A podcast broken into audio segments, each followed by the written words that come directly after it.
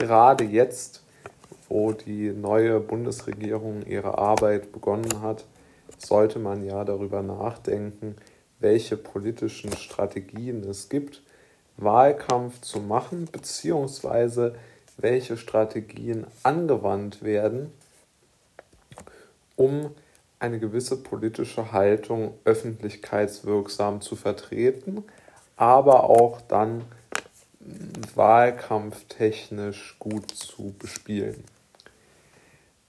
Ich denke, wir sollten immer auch einen Blick in die Vergangenheit werfen, um sowas zu beschreiben. Wenn man sich den Wahlkampf bzw. das politische Wirken von Angela Merkel anschaut, so wird man doch feststellen, dass sie eigentlich immer das politische Bekenntnis, die politische Klarheit, Aussagen mehr oder weniger verweigert hat. Sie hat eigentlich immer in einer Form des Aussitzens politische Probleme entweder öffentlich ignoriert oder einfach durch eine ja, durch eine gewisse selektive Nichtteilnahme ähm, hat sie dort die Menschen ähm, ja einfach äh, sozusagen diesen Bereich der Politik ausklammern lassen. Ganz spannend ist ja dort das Thema der Flüchtlingskrise, um diese Wahlkampfstrategie und diese Strategie grundsätzlich zu zeigen. Ja, also ich glaube, Merkels Strategie war immer die sogenannte asymmetrische Demobilisierung. Und diese Wahlkampfstrategie, die ist aus meiner Sicht ganz, ganz, ganz, ganz entscheidend im, im Bereich Flüchtlingskrise zu zeigen. Also Merkel war in den Jahren 2000, äh, war im Jahr 2014 und noch bis Sommer 2015 nie in einem Flüchtlingsheim. Ja? Denn sie hatte in, vermutlich das Gefühl, dass man, dass das kein wirkliches Thema ist, mit dem man jetzt oder aus dem man politisch großes Kapital schlagen könnte. Was auch stimmt. Es ist kein Gewinnerthema.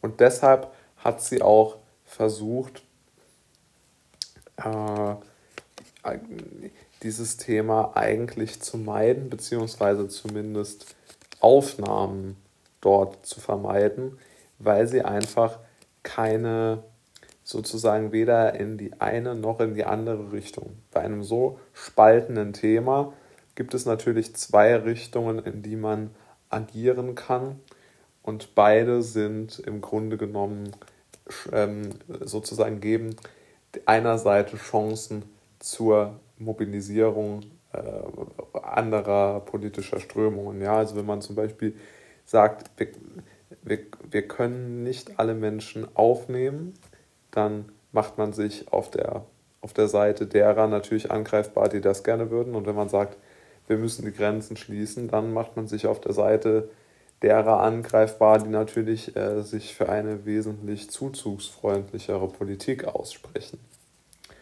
Und diese Strategie, die macht es wirklich schwierig, zum einen, sagen wir mal, etwas negativ oder politisch gegen Angela Merkel Wahlkampf zu machen, war immer schwierig. Ja?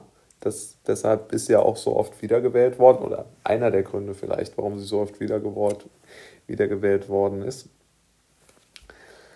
Aber, und das halte ich persönlich einfach ähm, für, für wichtiger, es verweigert auch die politische Debatte im eigenen Lager und es verweigert auch das Fortkommen einer Partei. Und ich finde, man merkt es der CDU jetzt schon an, dass sie inhaltlich wirklich ausgezehrt ist. Es gibt keine Richtung mehr, für die diese Partei in irgendeiner Art und Weise steht. Der Kritikpunkt lässt sich anderen Parteien auch machen. Äh, der Partei, wo ich Mitglied bin, der FDP, anderen Parteien, gar keine Frage.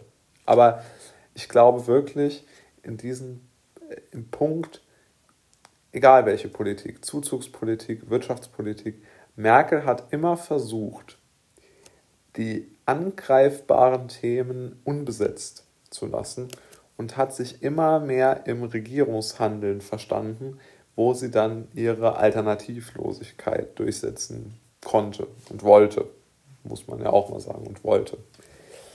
Also man muss einfach wissen, ich denke auch, dass Friedrich Merz zum Beispiel ein, ein Symptom und Symbol, vielleicht das Symbol des, der, des Endes äh, von der Ära Merkel ist. Ja? Friedrich Merz ist wirklich der absolute Gegenentwurf zu Angela Merkel. Ja? Also dort, dort gibt es kaum äh, mehr Gegensätze. Also Friedrich Merz steht exakt jetzt dafür zu polarisieren, klare Kante zu beziehen, Menschen praktisch, er möchte die eigenen Reihen schließen und die CDU nach außen abgrenzen. Merkel wollte das exakte Gegenteil immer. Und ich glaube auch, dass deshalb die Menschen, die, die CDU-Mitglieder Friedrich Merz gewählt haben. Ich glaube wirklich, sie konnten diese Verweigerung von politischer Auseinandersetzung nicht mehr ertragen.